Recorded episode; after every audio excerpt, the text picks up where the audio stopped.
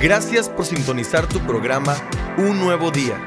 Deseamos que a través de este mensaje tengas un encuentro con Jesús y que puedas vivir la vida que Dios ha preparado para ti. Una vida de fe, esperanza y amor. Del fruto de la paz. Pero quisiera tomar como referencia las palabras de nuestro Señor Jesús cuando dijo en Juan 14, 27. La paz os dejo, mi paz os doy. Yo no os la doy como el mundo la da. No se turbe vuestro corazón ni tenga miedo. La paz les dejo, mi paz les doy. Yo no se las doy a ustedes como la da el mundo. No se angustien ni se acobarden, lo dice la nueva versión internacional. Padre, gracias porque tu palabra ya es bendita. Tu palabra es viva. Tu palabra es eficaz. Hoy queremos pedirte, Señor, que tú nos bendigas. Que tú derrames tu bendición sobre nosotros. Que tú te manifiestes de una manera especial. Bendice la gente que nos sigue a través de nuestras plataformas, Señor, electrónicas. Que tú bendigas doquiera que nos saludan y nos ven y que cada persona sea bendecida. Yo me pongo en tus manos y ruego de tu gracia, tu sabiduría y tu bendición en el nombre de Jesucristo. Amén y amén. Denle un aplauso fuerte a Jesús. Ocupe su lugar si es tan amable.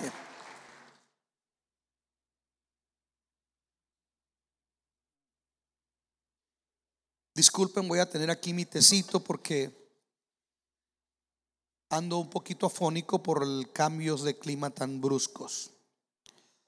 Ah, hablar del fruto del Espíritu implica hablar de varios frutos a la vez. Gálatas capítulo 4 versículos 22 al 23 nos dice, mas el fruto del Espíritu es amor, gozo, paz, paciencia, benignidad, bondad, fe, mansedumbre, templanza.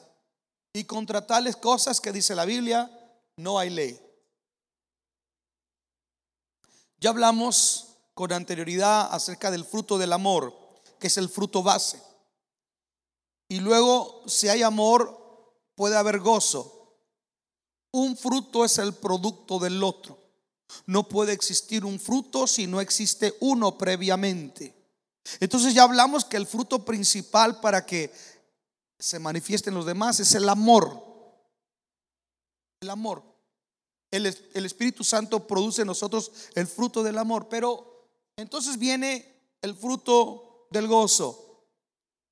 Y cuando hay gozo, entonces podemos hablar del tercer fruto. Hay paz. Diga conmigo, cuando hay gozo, puede haber paz. Algo que me llama la atención con respecto al fruto de la paz, que Jesús dice, la paz os dejo y mi paz, mi paz les doy. Yo no se las doy como el mundo la da. El mundo tiene su paz y sus formas de dar paz. Pero Jesús dice, la paz que yo les doy señores, no se compara con la paz que el mundo les ofrece. Si definiéramos la palabra paz, diríamos de forma general que, que la paz es la ausencia de conflicto. Paz es ausencia de conflicto. Sin embargo, yo encuentro que la verdadera paz es mucho más que eso. La verdadera paz es aquella que se obtiene a partir de la reconciliación. Cuando hay una reconciliación, podemos hablar y decir que hay una paz. Cuando ha habido, por ejemplo, una situación de conflicto entre dos personas, entre dos grupos, entre dos naciones, entre dos bandos, cuando ha habido conflicto, es solo hasta que decidimos renunciar a la enemistad, que decidimos renunciar al resentimiento y que decidimos no tener ya un conflicto, Es cuando nosotros empezamos a dialogar, a pactar, a hacer acuerdos. Y es ahí donde ocurre la reconciliación. Eso es desde el punto de vista humano. Pero podremos decir que en ese sentido todo ha vuelto a tener un orden porque ya no hay conflicto y hay una paz. Pero según Dios, la paz es mucho más que ausencia de conflictos. La paz verdadera realmente no depende de la ausencia de conflictos. Escuche esto. El mundo dice paz es ausencia de conflicto. Dios dice no, paz es mucho más que ausencia de conflicto. La paz es un estado del alma, del corazón. Es un estado que solamente puede producir Dios. Tan es así que aunque haya conflicto contra usted, usted puede tener paz.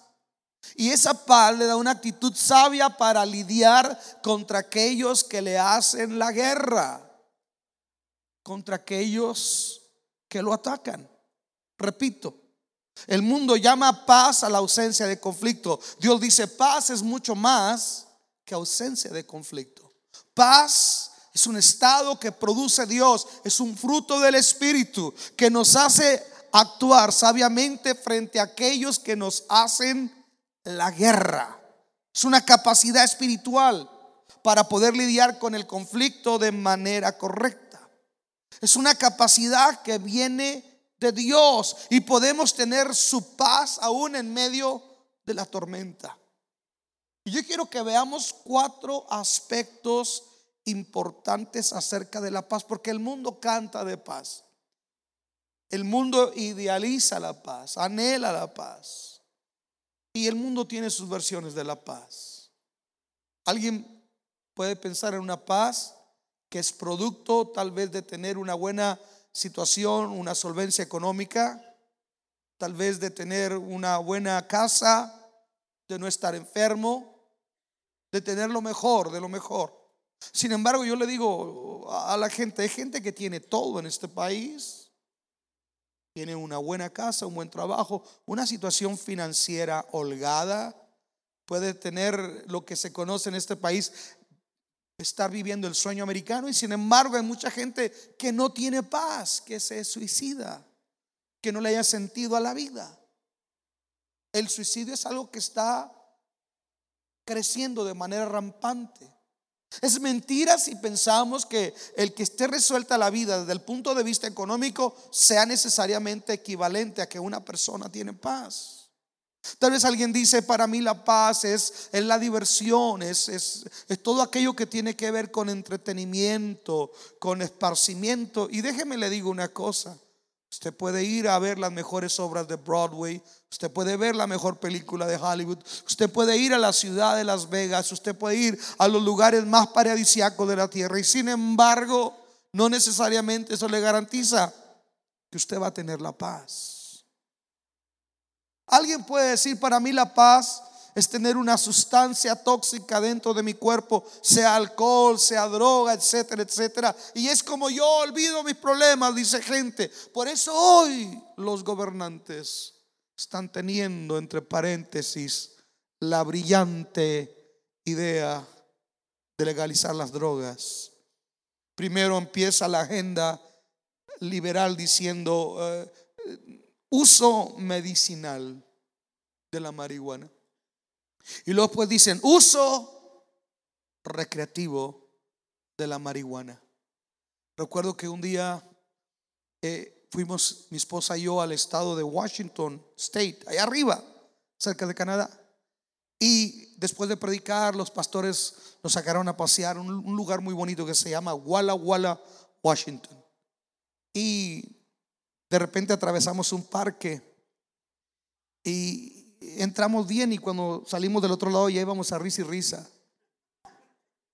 No se crean. Pero Teresa iba a risa y risa. No, la gente fuma marihuana como, como lo más común, como lo más, como lo más sencillo. Escuche y le llaman uso recreativo. O sea, cuando se habla de recreativo es algo que puede producir un buen estado de paz a la gente. Sin embargo, la realidad es que eso no es la paz. Alguien puede decir, yo siento paz con esta otra mujer porque mi esposa no me comprende y esta otra sí me comprende, sí me atiende, sí es atenta conmigo. No, ya que te conozca bien vas a ver que no. La paz desde el punto de vista humano, Jesús dice, la paz que yo les doy no es como la que el mundo les puede ofrecer en sus diferentes formas, en sus variantes. La paz que yo les doy, dice, no, no puede ser, no es como la que el mundo les da, de ninguna manera. La paz que Cristo nos da es una paz superior, suprema, diferente. Es una paz que no se trata, porque a veces alguien puede presentar el Evangelio de esta manera y es equivocado y decir, venga Cristo y se le van a acabar sus problemas. Eso es mentira, eso es antibíblico. Yo encuentro que tiene problemas el justo como el injusto, el ateo como el piadoso. El asunto es que cuando estamos en Cristo, nosotros tenemos una promesa, que la paz de Dios guardará nuestros pensamientos y guardará nuestro corazón de una manera victoriosa en medio de la tempestad en Cristo Jesús. Yo pregunto cuántos tienen esa paz. ¿Cuántos saben de qué paz estoy hablando? No estoy hablando de no tener problema. Se dice que un día el maestro de arte en la clase de pintura le encargó a sus pupilos que, que hicieran una obra, una pintura, un lienzo que ilustrase la paz. Y unos dibujaron un remanso de un arroyo, otro la quietud de un lago, pero hubo un hombre que dibujó una tormenta. Y en medio de la tormenta estaba un árbol. Y en el árbol se apreciaba un nido. Un nido. Y en el nido estaba los polluelos cubiertos por las alas de su madre. Y él dice, para mí esto es paz. Que aún en medio de la tormenta podemos tener la seguridad que la tormenta no nos va a destruir porque estamos cubiertos por las alas de la sombra del Altísimo y podemos tener la seguridad que esa es la paz de Dios. Quiero comenzar por decirle lo siguiente. Esta paz solo viene a través de Jesús. Discúlpenme los que creen que la yoga les produce paz. Discúlpenme los que creen en la meditación trascendental y el positivismo y los decretos y todo ese tipo de cosas raras, pero la Biblia me dice que hay uno que es el príncipe de paz Colosenses capítulo 1, si puede ver conmigo si es tan amable. Colosenses 1, 19.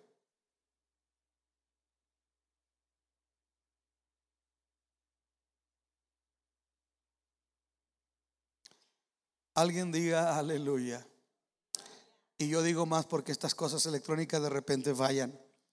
Colosenses le dije 1, 19 quiero que vea algo poderoso con respecto a esto.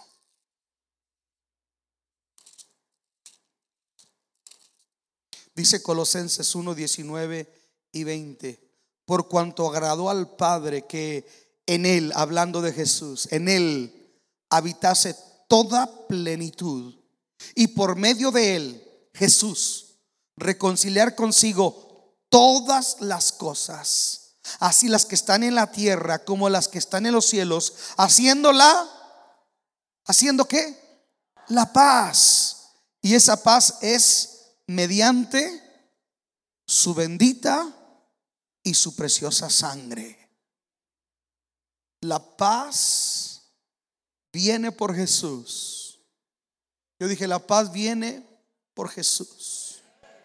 Romanos 5.1 dice, justificados pues por la fe tenemos paz para con Dios por medio de nuestro Señor Jesucristo. Y cuando incluye a Jesucristo, está hablando que estábamos enemistados Dios y nosotros. Nuestro pecado nos separó de Dios. Fue Dios, escuche, no el que nos quiso dejar, nosotros nos apartamos de Dios por lo, nuestra conducta pecaminosa, le dimos la espalda a Dios. Entonces se creó una brecha de enemistad, pero dice que cuando nosotros escuchamos la palabra de Dios, escuchamos el Evangelio y ponemos nuestra confianza en el Señor Jesús, que Él ya derramó su sangre, como lo dice Pablo a los colosenses, para reconciliarnos el cielo y la tierra, los reconcilió en la cruz. En la cruz cuando Jesús eh, muere por nosotros, dice la escritura que ocurre algo. Dice que en su cuerpo Él traspasó el acta de decretos que nos era contraria. El equivalente de lo que es en el derecho de los Estados Unidos de una corte, cuando usted le dicen dismiss, es decir, no son válidos los cargos contra usted. Usted es declarado inocente. El término es dismiss, no culpable, not guilty. Y la manera de declarar a alguien no culpable en el contexto que la palabra nos dice, nos dice que había una acta de decretos. Le doy un ejemplo. En el derecho romano existe la acusación contra una persona. A esta persona se le acusa de lo siguiente porque violó tal o cual cláusula de la ley. Nosotros en, el conocimiento de Dios sabemos que, que somos culpables de haber transgredido los mandamientos de Dios. Estamos aquí. Y había un acta de decretos en nuestra contra. Y esa acta no nos era favorable, pero Jesús en la cruz hizo algo muy especial. Déjeme le digo lo que Jesús hizo en la cruz. El acta de decretos que nos era contraria a nosotros, que decía todos los, los las cosas que nos imputaban y que nos hacía condenables. Dice que Jesús en la cruz hizo algo. En el contexto hebreo, cuando una acta de decretos se anulaba, se hacía esto. Se atravesaba. Cuando se atravesaba así un documento, se decía que esa persona ya era inocente. La Biblia nos dice en un lenguaje figurado que en su carne, al ser traspasadas sus manos, al ser traspasados sus pies por los clavos, Jesús quitó el de decretos que nos era contraria, clavándola en su carne, en aquella cruz, declarándonos justos, declarándonos santos, declarándonos inocentes por los méritos de la muerte de nuestro Señor Jesús. Alguien tiene que celebrar eso. Por eso dice el escritor a los colosenses que en Cristo Jesús Dios reconcilió el cielo y la tierra en la cruz Jesús toma la mano santa del Padre y la mano pecadora y culpable del ser humano y ambas las pone sobre su pecho y hace la reconciliación cuando Él da su vida en la cruz. Por eso Pablo dice, justificados pues por la fe, pero la fe en Jesús, tenemos paz para con Dios. No la fe en Mahoma, no la fe en Buda, no la fe en un árbol, no, la fe en un cuarzo, no, la fe en Jesús. Justificados pues por la fe, es decir, por lo, cuando creemos en lo que Jesús hizo, cuando creemos que Él dio su vida en la cruz por nuestros pecados y nosotros nos apropiamos de ese sacrificio y lo recibimos por la fe como nuestro Señor y nuestro Salvador, dice la Biblia que entonces se produce algo, se quita la enemistad, somos reconciliados con el Padre porque antes éramos hijos de ira y éramos hijos de desobediencia. Pero cuando nosotros nos reconciliamos con el Padre, entonces el Padre nos da la paz. Alguien diga amén. Y esa paz el mundo no nos la pudo dar. Entonces esa paz nos da un sentido diferente de la vida. Esa paz nos hace ver la vida con una perspectiva diferente. Esa paz nos cambia. Alguien diga amén. La paz de Dios. ¿Sabe? Solamente hay paz a través de Jesús. No hay Jesús, no hay paz. Segundo, voy a pedir predicar corto porque ando un poquito afónico. No podemos tener paz sin fe y reconciliación con Dios, es lo que le decía. Yo no puedo tener paz. Escuche, los seres humanos hemos ideado sistemas basados en obras. Por eso los rituales, los rituales son atractivos a la gente. Porque nosotros creemos que yo tengo que hacer algo. Yo tengo que, tengo que darme un baño de purificación. Tengo que irme de rodillas. Tengo que abstenerme de tal comida. Tengo que participar de tal cosa. Déjeme le digo una cosa. Esos son obras humanas. Yo no puedo tener paz con Dios si yo no entiendo que soy pecador. Soy pecador y necesito reconciliarme con Dios. Necesitamos reconciliarnos. Escuche, cuando hay un conflicto entre dos personas, la manera de arreglar el conflicto es cuando usted le pregunta, ¿hay algo en su corazón? Cuando la otra persona dice, no, no hay nada, todo está bien, no se puede arreglar las cosas. Porque cuando a Dios le preguntamos, Señor, estás enemistado con el hombre, Dios nos dice, no, no hay nada, no, no, no me hicieron nada. No, Dios dice, sí, el hombre hizo esto, esto, aquello y lo otro. Y lo peor es que el hombre no se puede salvarse a sí mismo y sin embargo quiere salvarse por sus propios méritos. Sin embargo, yo les di a Jesús, mi hijo, para morir en la cruz del Calvario el problema ya no es lo que ustedes han hecho, nos dice Dios a los hombres. El problema es que no quieren valorar y reconocer lo que yo he hecho por ustedes. Dios dice la paga del pecador, por ejemplo, Romanos 3:23, por cuanto todos pecaron, dice, y todos quedamos destituidos de la gloria de Dios. Todos destituidos es fuera, expulsados. No merecemos, no tenemos parte, no tenemos suerte. Todos pecados, pecamos, perdón, y quedamos destituidos de la gloria de Dios. Mas Dios muestra su amor para con nosotros. En que siendo aún pecadores, Cristo murió por nosotros. Y es hasta que nosotros entendemos, escuche, que necesitamos el perdón porque somos pecadores, porque no podemos salvarnos a nosotros mismos, porque hay una brecha por nuestra actitud pecaminosa ante Dios, pero de esos mil pasos de enemistad, Dios caminó 999 pasos, llegó a la cruz, dio su vida en la cruz y dijo, Padre, perdónalos porque no saben lo que hacen. Él nos ofrece el perdón, pero el último paso lo tenemos que dar nosotros al decir, yo soy pecador, Jesús, y reconozco que no me puedo salvar a mí mismo. Mis mejores obras no me alcanzan para ganarme el cielo. Sé que tú moriste en la cruz y yo te necesito a ti en mi vida como mi Señor y Salvador. Romanos 5.1, justificados, pues por la fe tenemos paz para con Dios. El problema es que a veces nosotros no realizamos la necesidad de esta palabra, reconciliación. Es feo estar peleado. Yo dije, es feo vivir enemistado. La vida es tan corta para vivir enojado. Es tan, es tan efímera la vida vivimos enojados con la gente. ¿Sabe?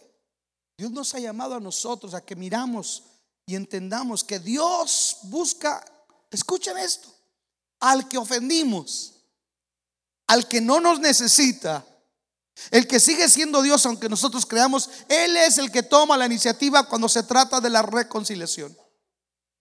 El problema es que nosotros no realizamos, no entendemos la necesidad de la reconciliación.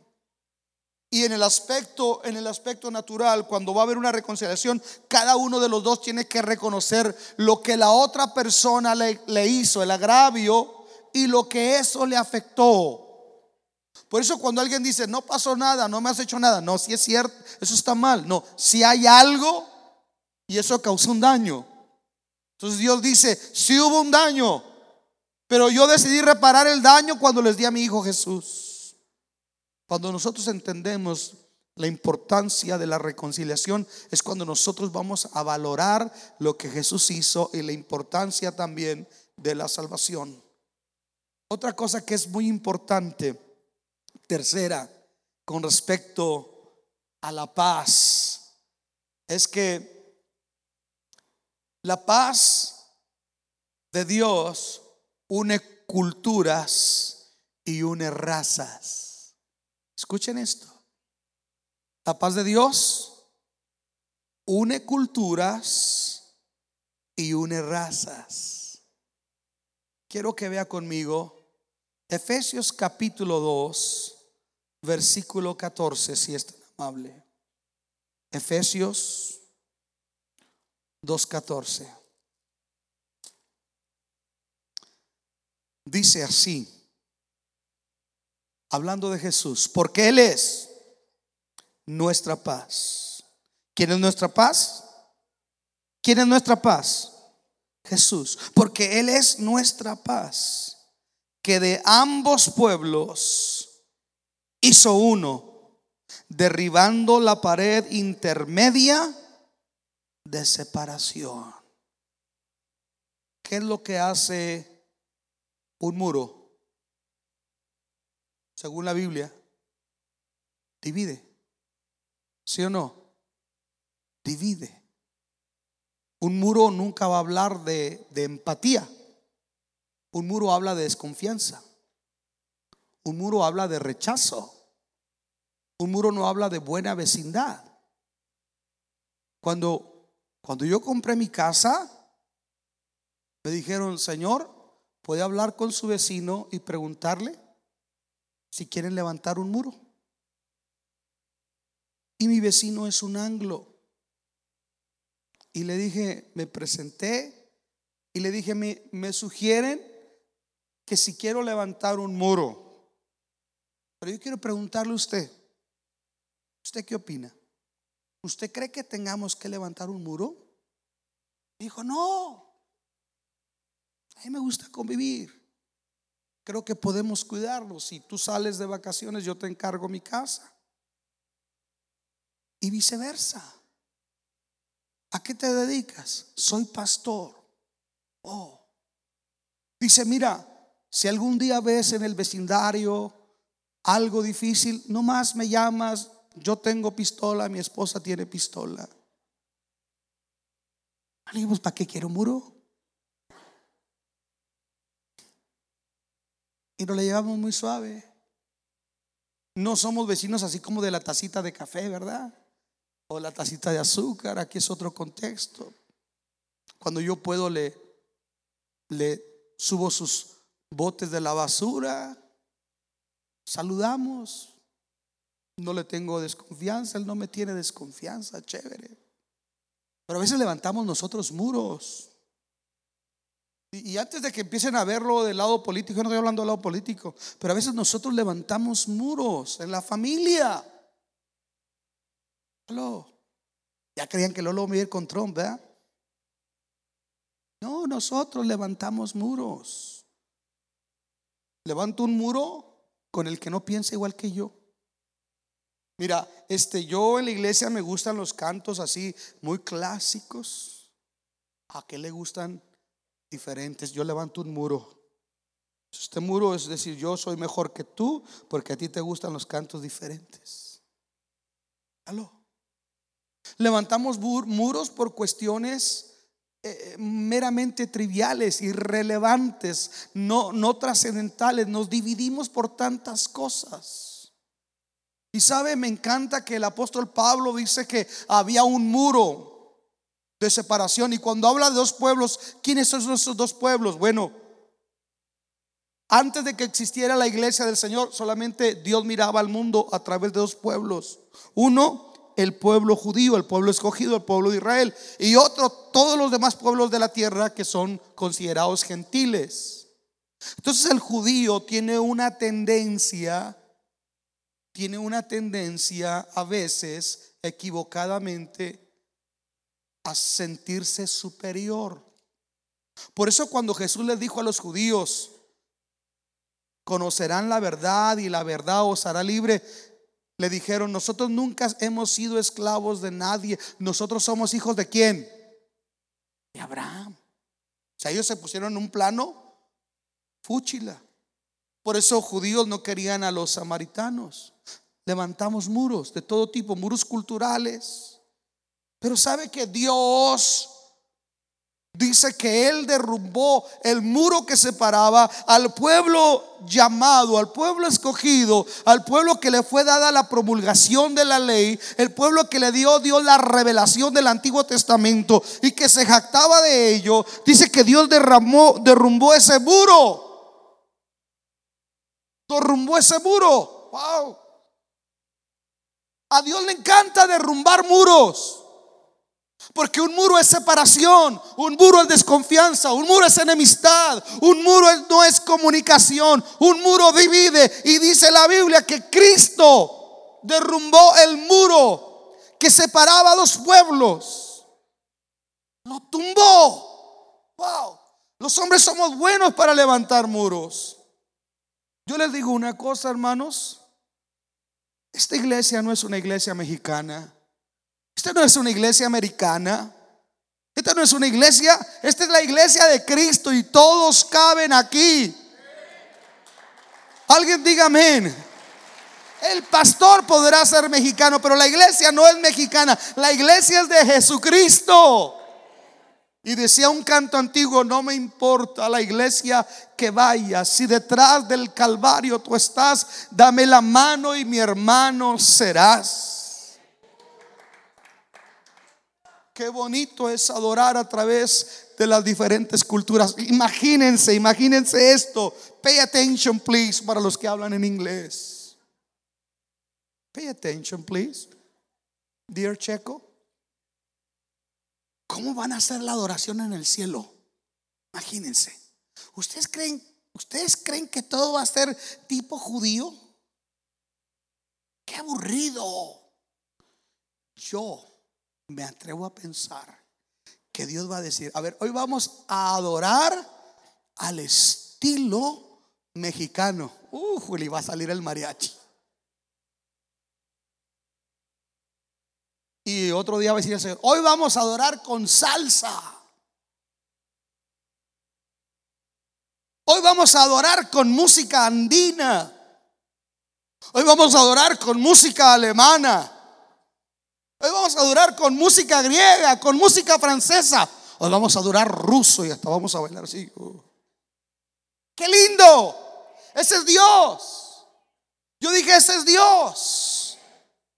Porque Dios tiene esto, Él, derrama, lo, él, él tumba lo que nos separa, porque lo que nos separa no nos deja estar en paz. Y es maravilloso cuando nosotros vemos lo que nos une. Escuche, hay muchas cosas que no tenemos afinidad. Eh, usted le va a un equipo, yo le voy a otro. Usted habla de una manera, yo hablo de otra. Usted le gusta una forma, a mí me gusta otra forma. Tenemos contextos socioeconómicos diferentes. Hay muchas cosas que nos hacen diferentes, pero hay un punto en medio muy importante que nos hace estar en paz unos con otros. Alguien diga amén. Y ese punto intermedio se llama Cristo Jesús, la esperanza de gloria. Por Cristo podemos tener paz. Así es que haga la paz con la suegra. Haga la paz con la nuera. Haga la paz con el vecino. Haz la paz con los que piensan diferente a ti. Somos llamados a ser embajadores de la paz y la Biblia nos dice que nos ha sido dado el, ministerio de la reconciliación. Cristo derrumbó el muro de separación. lo derrumbó, lo derribó. La pared intermediaria de separación, Él la tumbó. Y a veces tenemos muros de orgullo entre indios. A veces somos orgullosos. A veces tenemos, eh, eh, dijo una vez un hermano, dijo, a mí el hambre me tumba y el orgullo me levanta. Tráguese un plato de orgullo, hermano, y me dice cómo sabe. Escuche, veces tenemos muros de religiosidad. Yo dije, tenemos muros de religiosidad. Hay unos que creemos que somos superiores a otros. ¿Cómo nos divide el enemigo y nos roba la paz? ¿Sabe que el peligro que nosotros tenemos es que podamos hacer una brecha generacional? Porque no nos interesan los jóvenes, no nos interesa las nuevas generaciones. Y saben una cosa, nos tiene que interesar. Tengo que ir del lado de mi zona de confort al otro lado y tengo que conocer otras formas y tengo que ver una situación. Mire, si por mí fuera, déjenme les digo una cosa, ¿sabe cómo sería este templo? Todo pintado de blanco las paredes serían color doradas, la alfombra sería guinda, unos crisantemos aquí, lo clásico, los florerotes, ¿verdad? Y un letrero allá blanco, todo blanco, todo blanco. Y un letrero que diría, Jehová está en su santo templo, calle delante de él toda la tierra, que se mueran los feos y bienvenidos los bonitos. Sí. Pero yo no estoy pensando en mí. Yo estoy pensando en los que vienen. Aló. ¿Sabe por qué? Editan esto. ¿Sabe por qué a veces la gente no quiere ver el canal cristiano? Porque salen ahí una gente bien aburrida, hablando, así hablan muchos. Porque sí, hermano, ¿verdad? Porque aleluya, ¿verdad, hermano? Aleluya, ¿verdad, hermano? ¿Verdad? Aleluya, hermano. Aleluya. Aleluya, ¿verdad? Y le dijo otro, aleluya, ¿me estás hablando con la verdad? ¿Quién quiere ver? Ni yo lo veo. ¿Lo va a querer ver la gente en conversa? Usted va a estar viendo la televisión y, si, si, es algo, hay atrás un escenario. ¿Sí me está entendiendo? Entonces está comprobado, mire, ese color azul es atractivo cuando alguien lo está viendo en televisión. ¿Me está entendiendo? Esta es la dinámica en términos de comunicación. Hay gente que ha dicho, ay, qué mundanos, ahí parece un salón de baile. Dime qué te estoy predicando. Porque a veces levantas un muro y el muro te hace que te pierdas de la bendición porque no tienes paz, porque es un fariseo religioso. Me están dando ganas de predicar, dije que iba a predicar corto. En diciembre fuimos a dejar juguetes a un shelter de la iglesia metodista. Luis, ven, ven rápidamente. Y antes de entrar, antes de entrar, yo quiero que escuche lo que nos dijo un americano cristiano con lágrimas en los ojos. Seguro nosotros íbamos a entrar a llevarle juguetes a los niños, a los niños inmigrantes. ¿Qué nos dijo ese americano? Díselos en voz alta tú que hablas buen inglés. Díselos en inglés para que te crean. Make sure they know the love of our, the United States of America. Que, que en realidad demostremos el verdadero amor de los Estados Unidos de Norteamérica. Eso fue lo que nos dijo. No pasen esa puerta si no le van a enseñar a esta gente que en esta nación hay gente que conoce el amor de Dios. Nos puso una cachetada. Aló, un güero, un güero, hermanos. No uno que arregló amnistía y vino de Zacatecas. No uno que su mamá arregló y usted nació aquí. Gente que llegó en el Mayflower. bueno, yo llegué en el Mayflower. Era una llanta que se ponía en la curva de San Lorenzo cuando el río llevaba agua y el chino lo cruzaba uno, así le decía en otro tipo de... Pero yo estoy hablando del Mayflower original. Ese hombre con una actitud dice, asegúrense de enseñarle a esta gente en un tiempo de tanta xenofobia que ellos conozcan el amor de Dios a través de esta nación. Él no dijo a través de los metodistas, no, dijo a través de esta nación. Hay gente que amamos a Dios. Qué bonito es cuando nosotros dejamos de ver lo que está enfrente porque el hombre mira lo que está delante de sus ojos, pero Dios mira el corazón. Aló. Mire, yo recuerdo cuando yo empezaba a predicar cómo me hacían el feo. Por eso uso traje.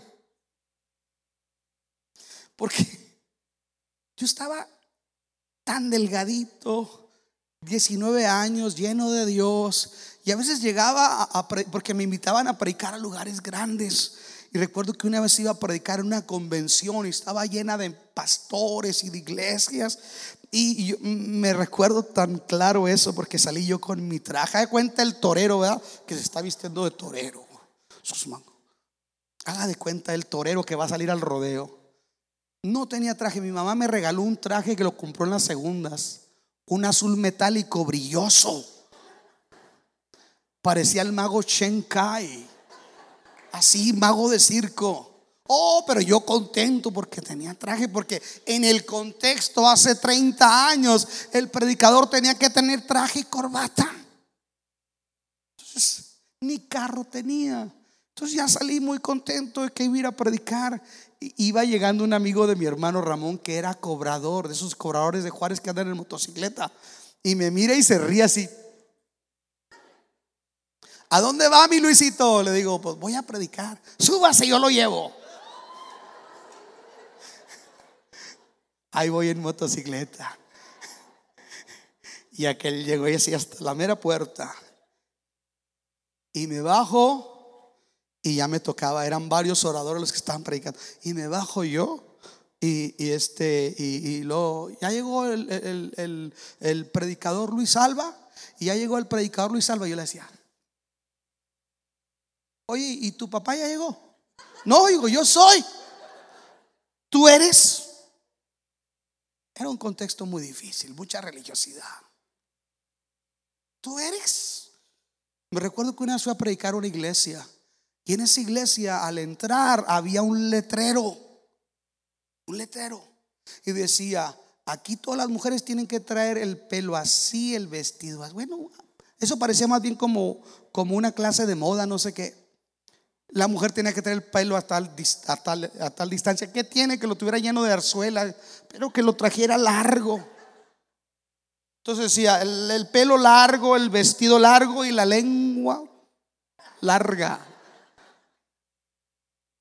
Y para dejarme lugar para predicar, dijo la, la, la, ah, esas iglesias que tienen, tienen un lugar arriba y otro lugar abajo. Tienen lugar, lugar santo y lugar santísimo. Entonces a usted no lo conocen, lo echan allá abajo. Dijo, yo no conozco al predicador.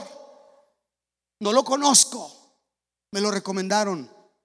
Espero que se haya preparado a conciencia. Iba mi hermano Ramón conmigo, estaba recién salvito. Yo digo, ¿y esa vieja quién es? Dije, es la pastora. pero, ¿por qué habla así? ¿Por qué? Digo, no sé, hay gente que es muy... Mira, carnal, yo no creía en los marcianos hasta que me hice cristiano. Hay gente muy marciana, levanta muros. Una vez estaba predicando en, Junction City, Kansas. Me llevaron hermanos a predicar, hermano, y que, se, que no llevaba el anillo. Me pidieron, y usted trae esto, conoce esto, donde estudió, bla, bla, bla, Así se llama el movimiento. Se llama defensores de la fe. Ahí le va diciendo todo. Y, me empezaron a preguntar tantas, me miraban así poca cosa, y, a preguntar tantas cosas. Y, luego al último me dijeron, ¿y usted conoce al reverendo G. Ávila? Y ya yo cansado. Le dije, sí, fuimos juntos a high school. Jugábamos chinchilagua a la hora de recreo. Era buena onda el viejo.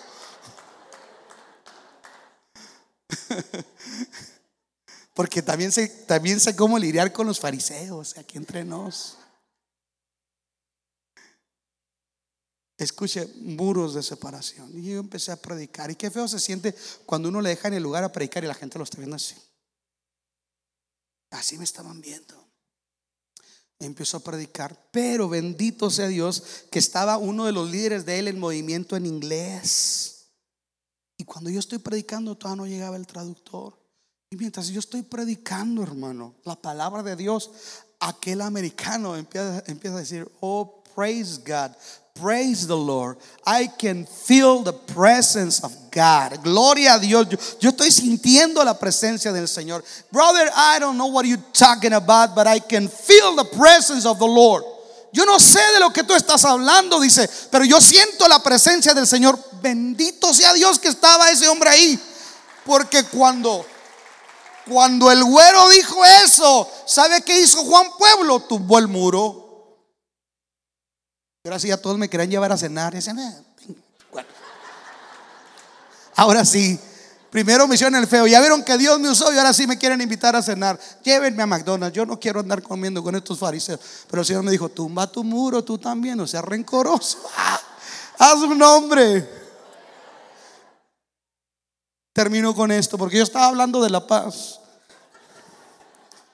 Ah, hablamos de los muros porque Cristo tumba los muros. Quiero terminar con esto. La paz, escuchen esto.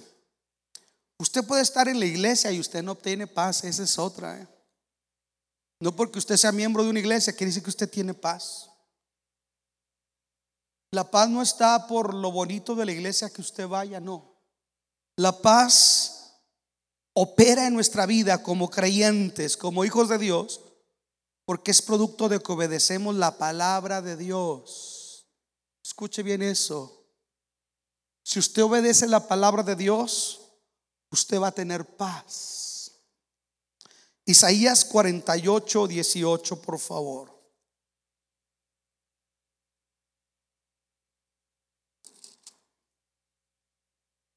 Se malimpone uno, hermano, con el iPad. Isaías 48, 18. Mire esto. Oh, si hubieras atendido a mis mandamientos, fuera entonces tu paz como un río y tu justicia como las ondas del mar.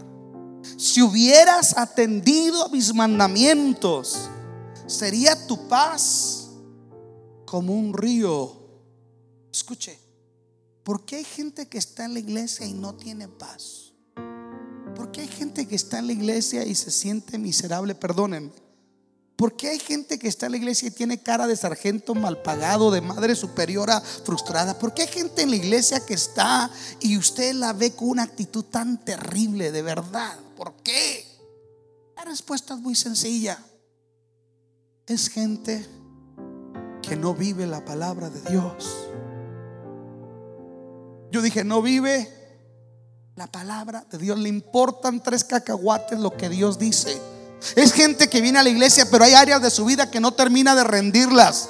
Hay áreas de su vida que no quiere dárselas al Señor, porque ahí la palabra le va a confrontar.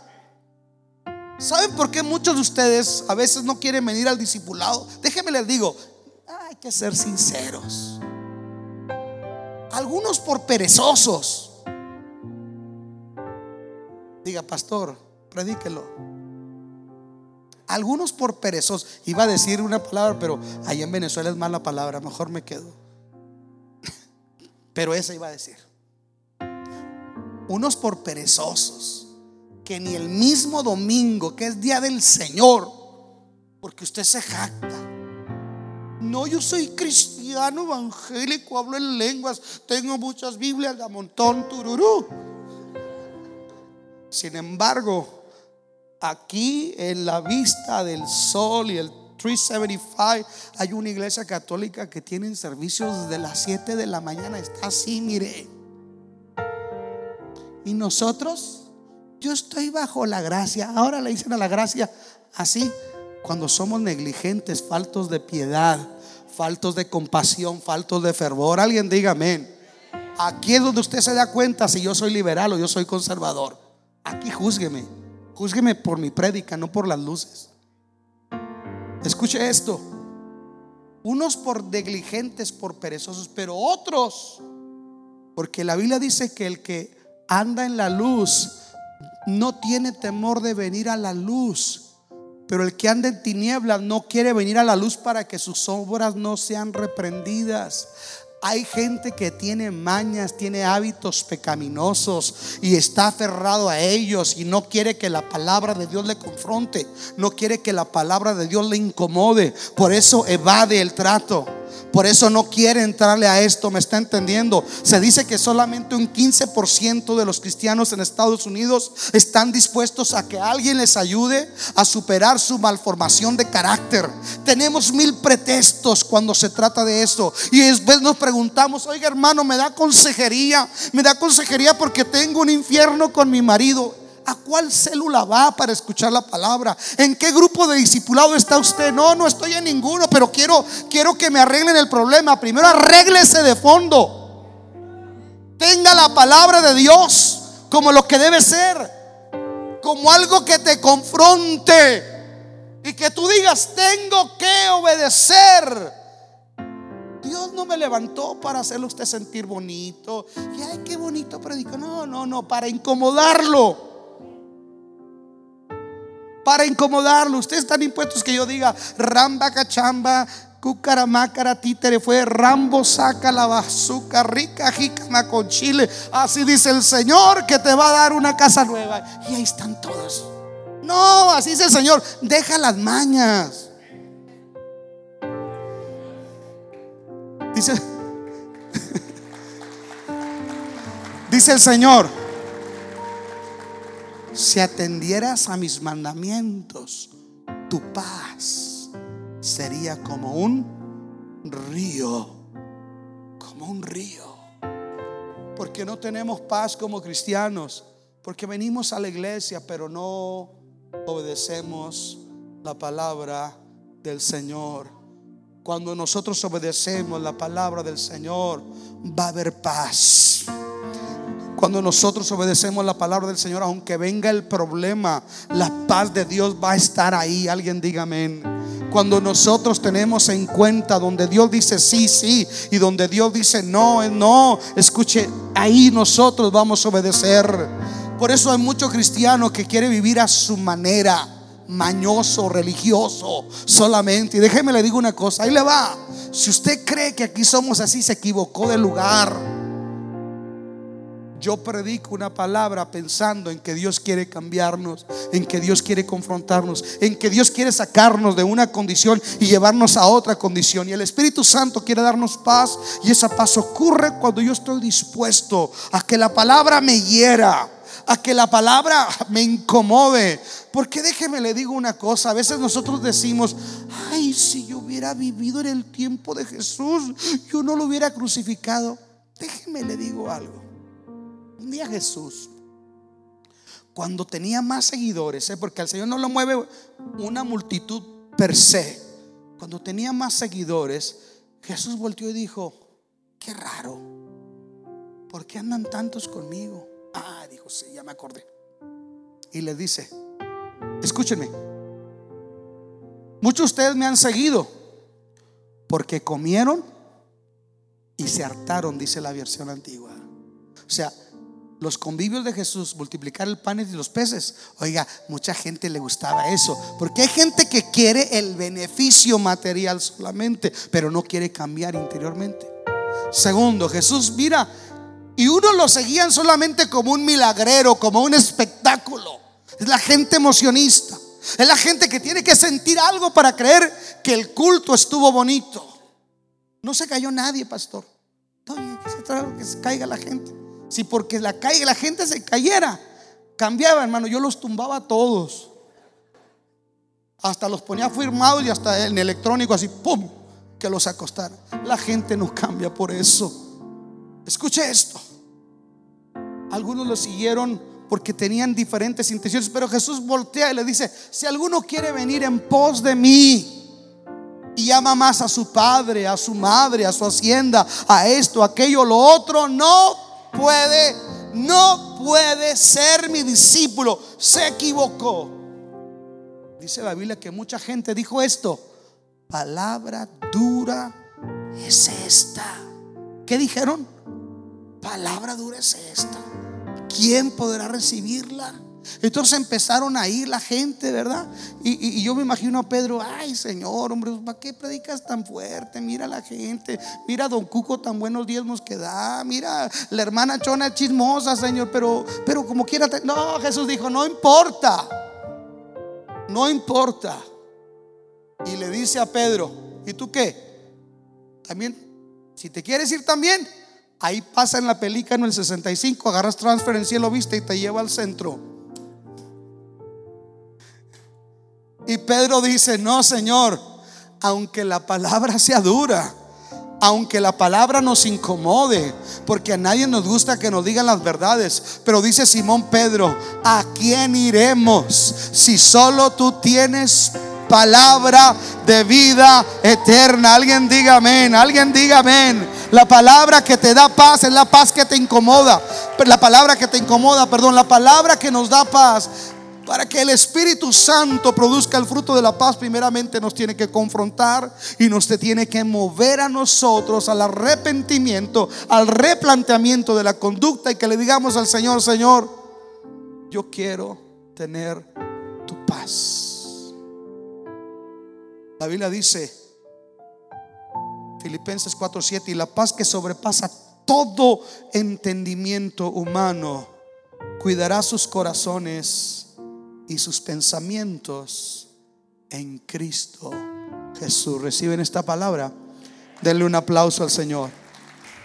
Esperamos que el mensaje de hoy te haya alentado a vivir la vida que Dios ha preparado para ti. Si deseas adquirir una copia del mensaje de hoy, contáctanos a el 915-633-6320 o escríbenos a nuestro correo electrónico info arroba Visita nuestra página web www.canticonuevo.tv o escríbenos a nuestra dirección postal 11530 Pelicano Drive, El Paso, Texas 79936, Estados Unidos de América. Y recuerda, tus mejores días están por venir.